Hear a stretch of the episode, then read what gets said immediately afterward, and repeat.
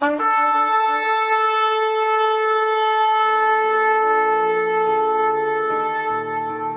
拜是本分，敬拜是机会，敬拜是恩典，敬拜是与神共享天伦。齐来敬拜。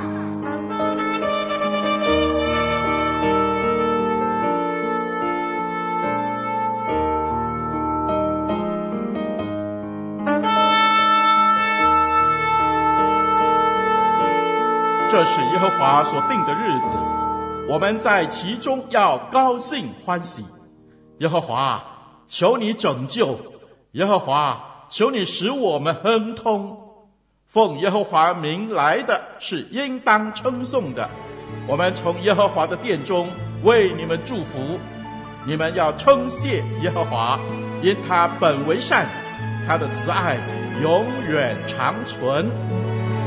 让我们齐声歌唱，敬拜永生上帝。有敬拜的声音发出，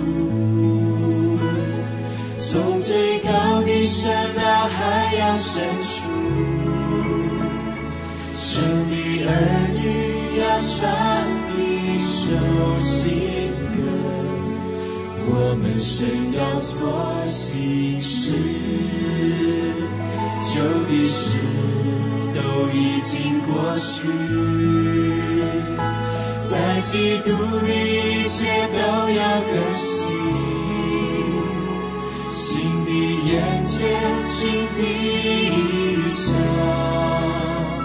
新的故事，新的方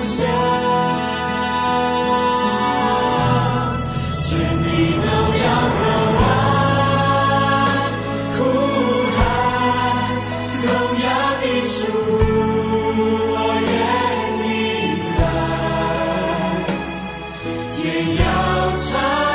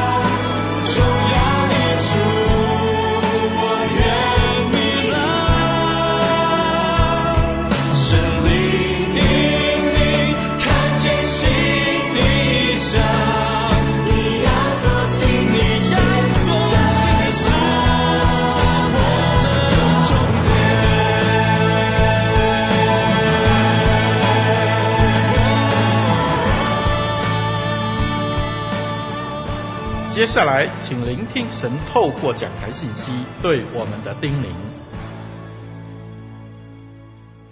各位弟兄姐妹、听众朋友平安，我是千千传道。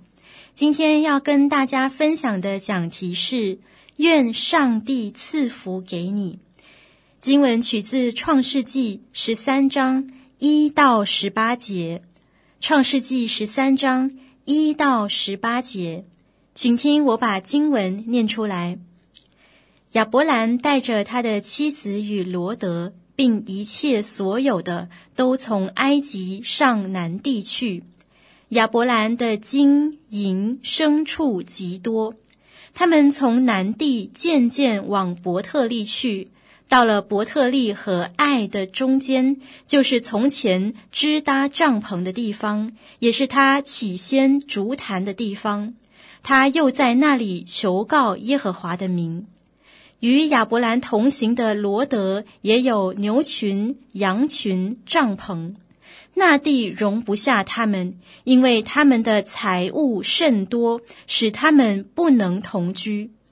当时迦南人与比利洗人在那地居住，亚伯兰的牧人和罗德的牧人相争，亚伯兰就对罗德说：“你我不可相争，你的牧人和我的牧人也不可相争，因为我们是骨肉。”遍地不都在你眼前吗？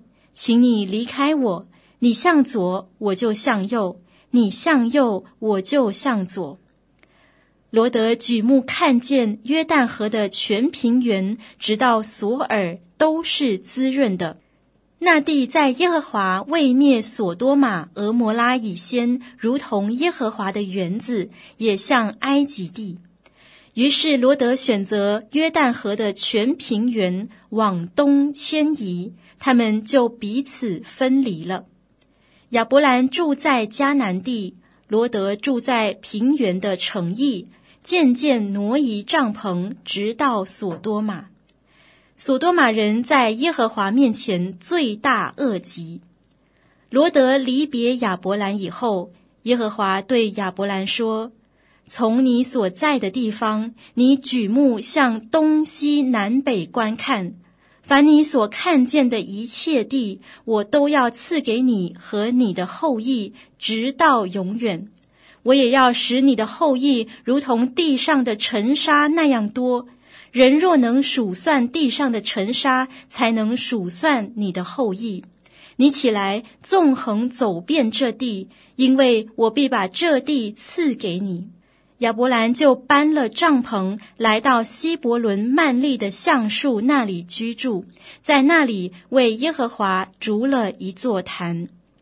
今天的经文读到这里，各位弟兄姐妹，我们现在还在农历新年的佳节期间，不知道您在这些节日见到人的时候，最常说的话是什么？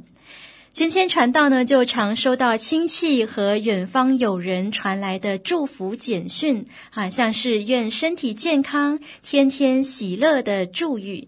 因为我们都非常希望在新的季节、新的阶段，可以比过去更加蒙恩蒙福，所以我们也总会为新的生活立定目标，做出改变，做出选择，好让美好的生活可以实现。那不只是新年哈，其实我们每一天都在为了更好的生活而做出选择。比如说，最小的事情，像是呃早上起来要穿哪件衣服啊，假期要到哪里去游玩呢？晚上要吃宵夜还是要节食减肥啊？东西坏了要修理还是要买新的呢？啊，更重大一点的选择，像是啊，要做什么类型的工作，住在什么地方比较有保障，啊，什么时候生小孩等等，哈，我们每天都在面临选择，考虑了各种因素才做下决定，为的就是可以从中获得最多的福分和好处，减少亏损，趋吉避凶。那不同的选择会带来不同的结果，而这结果究竟是福是祸，实在是难以预测。所以呢，有时候啊、我们巴不得能够拥有预测未来的能力，以便少走一些冤枉路。好，其实这个窘境啊，不止发生在我们身上，在主前几千年，圣经记载了两个大家族也正面临一个选择的关头。当罗德要离开亚伯兰以前，他考虑了各种因素，才做出决定要往约旦河东去。而我们因为偷看到后来的结果啊，所以自然会对罗德的选择嗤之以鼻。我们会说：“哎，你看罗德就是经不住诱惑，才会行差踏错。”但是问题是哈，呃，亚伯兰和罗德这两大游牧家族呢，已经为了生计吵得不可开交。那罗德的果决，难道不该被赞赏吗？他为了家族，为了牛羊而决定迁往滋润之地，呃，为什么还要承担后人的诟病呢？反观亚伯兰，确实啊，他非常的谦和礼让，但是，诶，他有没有为他的族人想过啊？他们那一大家子该怎么生活下去呢？各位，我们一起来替这两个人想一想。如果时间倒流，你站在亚伯兰和罗德的位置，你该怎么判断？一边是约旦河东，好非常滋润的全平原，可以稳定生活，衣食无缺；另一边是呃，时不时就发生饥荒，动不动就要迁移帐篷，又前路茫茫，想都不用想吧。按照我们的聪明才智，约旦河东当然才有保障啊！但是从这段经文，我们看到圣经作者的认知与我们的判断完全相反，所以我们开始困扰了：到底哪一个才是正确的选择？哪一边才是真正上好的福分？我们选择，我们判断的标准到底是什么？好，接下来我们就先跟亚伯兰和罗德一起来经历这段选择的过程。经文第四节提到，亚伯兰带着他所有一切，从埃及回到迦南地，回到从前那个他为神烛坛的地方，在那里求告耶和华的名。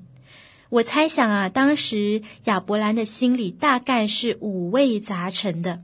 因为这个地方曾经是他刚刚被呼召向神献上感谢的地方。之后就发生了很多的事，啊，包括他们遭遇了极大的饥荒，呃，迫于无奈就去到了可怕的埃及。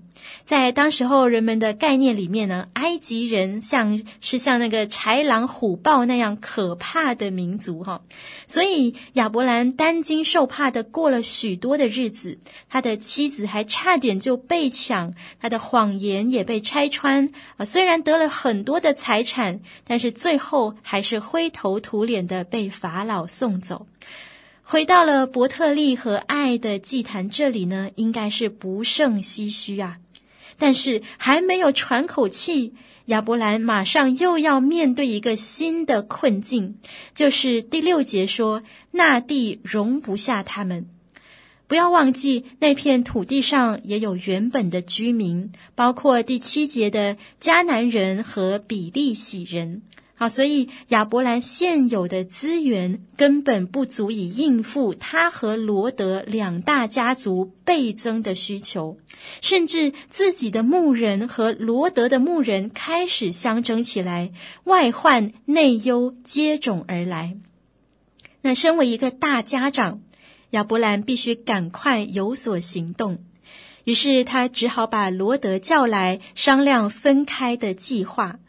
亚伯兰对罗德说：“我们不能相争，因为我们是骨肉。啊，这样吧，你先选你想要的土地，你选择哪里，我就往另一个方向去。啊，这个时候呢，选择权就落在了罗德的手里。当初亚伯兰离开哈兰的时候，把罗德一起带走。”我们看见罗德，不论在呃离开哈兰、迁移帐篷、选择居住地等等的事情上，都显得相当的被动。我们不知道罗德是否是心甘情愿的哈，也不知道他有没有后悔跟随亚伯兰。那不论如何，现在他终于有做选择的权利了。那罗德是如何决定的呢？他只用了一个步骤。就是举目观看，他们当时居住的地方呢，是比较高的丘陵，所以只要向下俯瞰，约旦河平原自然就会呈现在眼前。经文形容那地是滋润的，就像耶和华当初为亚当和夏娃预备的伊甸园，也像埃及地那样有河流长期灌溉，是个没有饥荒的地方。或许罗德早就留意到这片土地啊，因为那里视野很好。那也或许他对亚伯兰的领导早已有所抱怨。这时，一场牧人之争就给了他一个正当的理由，可以离开亚伯兰，到他想要去的地方。所以，很快的，罗德做出选择，往东迁移。亚伯兰和罗德就彼此分离了。好，事情进展到这里，好，纷争看起来暂时解决了。但是呢，我们可以留意到，经文在描述这个事件时，非常明确的告诉读者，我们眼前看见的某些美好的事物，跟它真实的情况有些落差，而且这些东西并不符合神的心意。所以，我们要来探讨一下问题到底出在哪里。从经文来看，我们看到了几个会带来亏损的元素。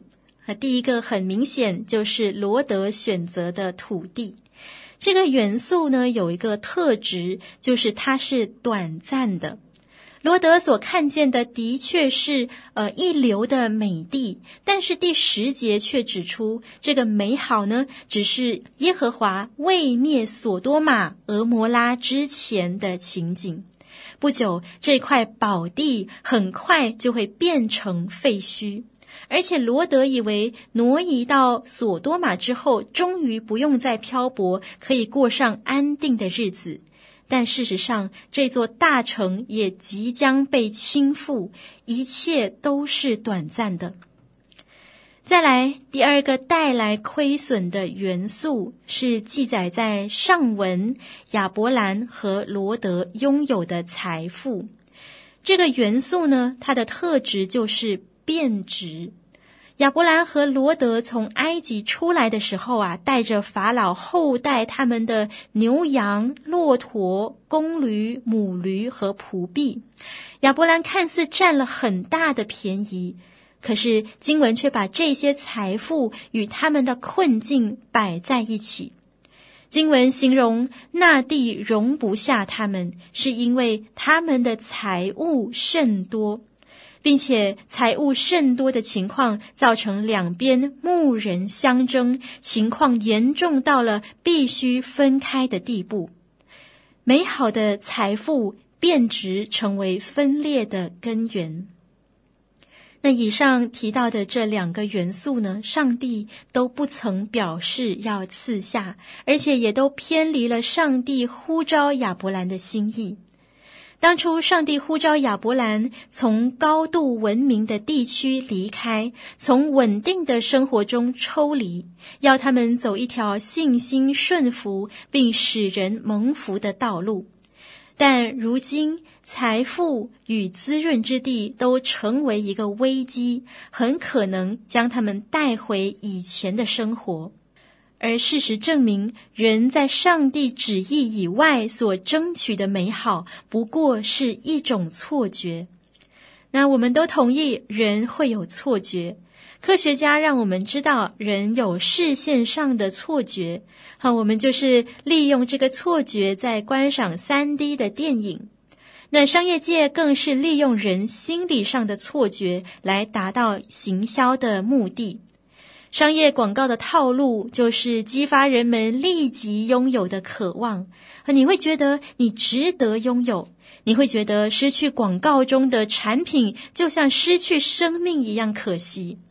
但其实广告里面充斥着很多的夸大和虚假。在我们看见真相以前，我们都觉得眼前的错觉真实无比，因此我们赔上心力去追逐这个海市蜃楼，直到最后才发现错了。这时候要回头，可能已经太迟了。那么这时我们就问：上帝不是说过要让亚伯兰蒙福吗？那么真正的福分和美好到底是什么呢？经文十四节是耶和华上帝第二次对亚伯兰说话，他向亚伯兰宣告，真正的福分超乎了亚伯兰的所求所想，其中包括如尘沙那样多的后裔，以及亚伯兰向东西南北所看到的一切地。呃，可能你说。好，我知道了。但是呢，好像没那么吸引人哈。有超级多的后裔是很好，但是那是很久以后的事了。还有上帝，你说要把亚伯兰所在之地赐给他，可是现在他所站的地方，比起罗得去的那个滋润之地啊，好像差很多。而且不久前他才发生饥荒。那我们就来分析一下，上帝赐给亚伯兰的福分有什么值得我们留意的特质。第一，那绝对超乎我们所求所想。不要忘了，亚伯兰站在伯特利山丘，有考古发现，那是巴勒斯坦中部最高的地方，在水平面以上三千两百公尺。啊，我呢曾经有机会去爬山哈，到了差不多一千两百公尺的地方，有一个瞭望台，那我就在瞭望台那边休息拍照。往下看的时候啊，风景真的是漂亮的不得了。亚伯兰在哪里呢？它的高度是我的一倍多，三千两百公尺。所以，当上帝要他向四面观看的时候，范围不但涵盖罗得选择的约旦河平原，也远比那平原更广、更大、更无边无际。这是耶和华上帝要赐给亚伯兰和他后裔的土地。那么关于后裔呢？我们今天多数人的想法是，啊，生不生都无所谓，有孩子当然很好，没有孩子的生活好像也蛮自由的。啊，但是呢，对古晋东的人来说，生育后代是很重要的事情，因为这表示他们的生命有了延续，后代不断绝，更能确保整个家族价值和名声能不断传承下去。而且，对于目前没有孩子的亚伯兰来说，上帝的应许绝对是极大的安慰。所以，第一，上帝所赐的福分超过了亚伯兰所求所想。再来，第二，上帝所赐的福分是永恒的，从起初呼召亚伯兰到如今都不改变。虽然过程中经历很多患难曲折，人的软弱跌倒，上帝依然不断地向亚伯兰保证，他要赐福。上帝说：“你起来，纵横走遍这地，你感受脚上的尘沙，你的后裔就是那么多，你的土地就是这么广大无边。”你不用为自己争取什么，我就要把这地慷慨地摆在你眼前，他们都是我要给你的，并且这个福分，十五节会直到永远。弟兄姐妹，当我们看到一个人领受了那么丰富的福分时，我们不自觉会羡慕哈。如果那是我们自己，该有多好。所以呢，有时候我们很难理解罗德的问题到底出在哪里，因为不得不说，我们的做法跟罗德很像，和就是喜欢靠自己的方式争取更多，也希望立即获得满足，但最终常常跌得头破血流。在这里呢，经文告诉我们另一条出路，与当初上帝呼召亚伯兰离开家乡的意义如出一辙，那就是领受真正的福分，需要一段用信心等待的过程。在上帝向亚伯兰颁布这份礼物的时候，罗德才刚刚夺走一片滋润的土地，迦南地也还没有归亚伯兰所有。但是上帝已经向他保证，这都是将来他会承受的产业和福分。亲爱的弟兄姐妹，如果我们要支取真正的福分，而且我们知道真正的福分唯有从上帝而来，那么支取福分的方式就唯有对上帝的信靠。再进一步说，这个信靠的能力是基于跟上帝的关系。有一个传道呢，曾经分享他与儿子的一个经历。他说，他为儿子预备生日礼物之前，常常是会先了解儿子啊最近的需要，还有他的喜好，然后呢就提早预备好，等到儿子生日那天，给他一个大大的惊喜。但是就在儿子七岁那一年啊，他包好的礼物啊、没有藏好，就不小心被他的儿子发现了。那生日礼物当然要在生日当天拆开才有意思嘛，所以呢，他就告诉儿子说：“哎，儿子，你一定要相信我，等到你生日那一天，他绝对会为你带来很大的惊喜。你相信我，一定要耐心的等待。”那儿子很乖啊，虽然很期待，但是他听父亲的话，就跟父亲一起倒数他的生日。就一个礼拜过去了，然后剩下三天，剩下两天，终于到了生日当天。当儿子把礼物拆开的时候啊，这份礼物不但满足了他心中长久的期待，他还经历了一种得胜的喜悦。他很兴奋地告诉父亲说：“诶，明年他希望尝试等待更长的时间。”那这个孩子因着他与父亲的关系和信任，使他有了等待的动力。那么亚伯兰呢？从经文我们会发现，亚伯兰有一个动作是罗德没有的，那就是为耶和华烛坛。亚伯兰筑坛的举动，在这段叙事的前后做了呼应，把整个事件包覆起来。从亚伯兰被呼召以来，他所到之处必定筑坛，包括了十二章七节，亚伯兰在摩利橡树那里，还有十二章八节，亚伯兰迁移到伯特利东边的山。再到今天的经文十三章四节和十三章十八节，亚伯兰都为耶和华筑坛，求告耶和华的名。那只有两次经文没有提到筑坛的事，就是十二章九节，亚伯兰渐渐往南地去，还有十二章十节，他下埃及去的时候。经文好像暗示了亚伯兰忽略此事，也导致亚伯兰在埃及不合神心意的行径，一直到埃及的抢妻事件结束，亚伯兰回到南地，才恢复了筑坛的举动，重新与神建立原有美好的关系。并且在与罗德分离、上帝重申应许的时候，亚伯兰再次为耶和华筑了一座坛，向上帝献上了感恩的祭。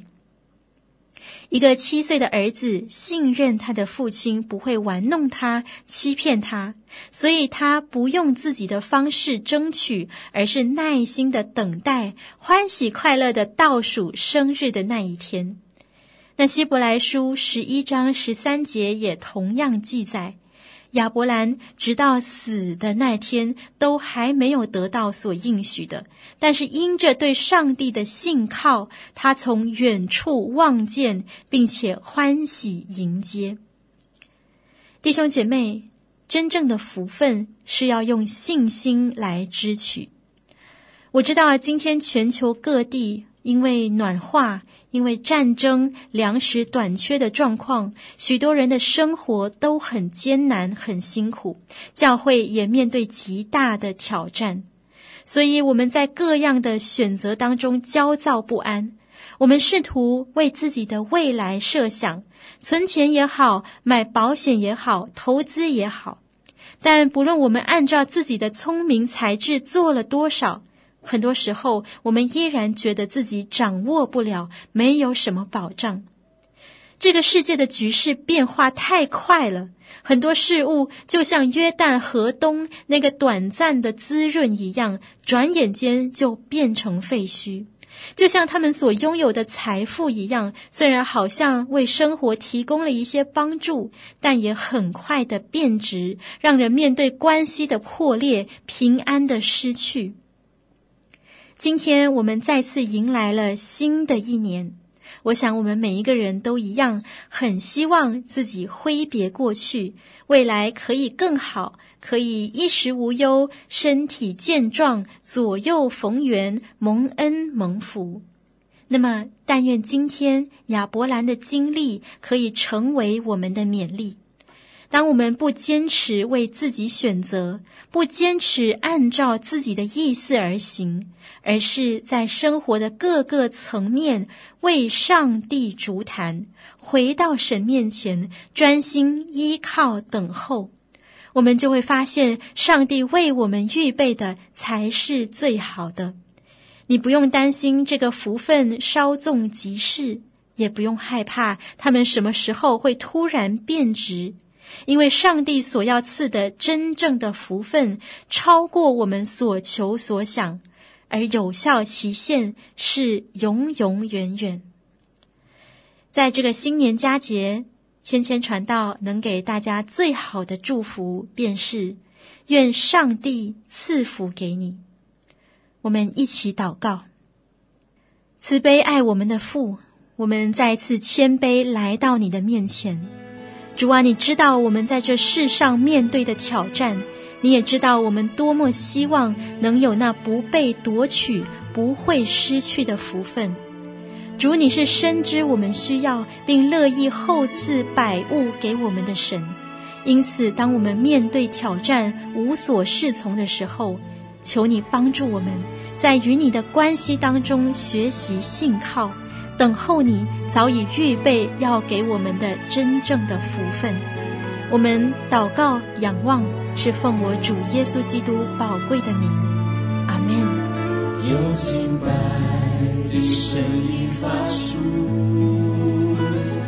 从最高的山到海洋深处，神的儿女要唱一首新。我们神要做新事，旧的事都已经过去，在基督里一切都要更新，新的眼界，新的意象，新的故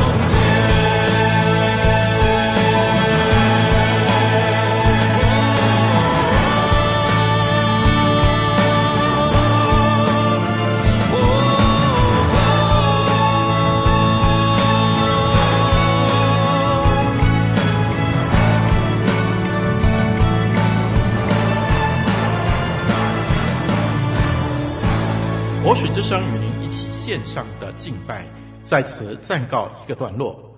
我们将在每个星期天与你一同敬拜神。欢迎锁定我们的网址。上帝祝福你。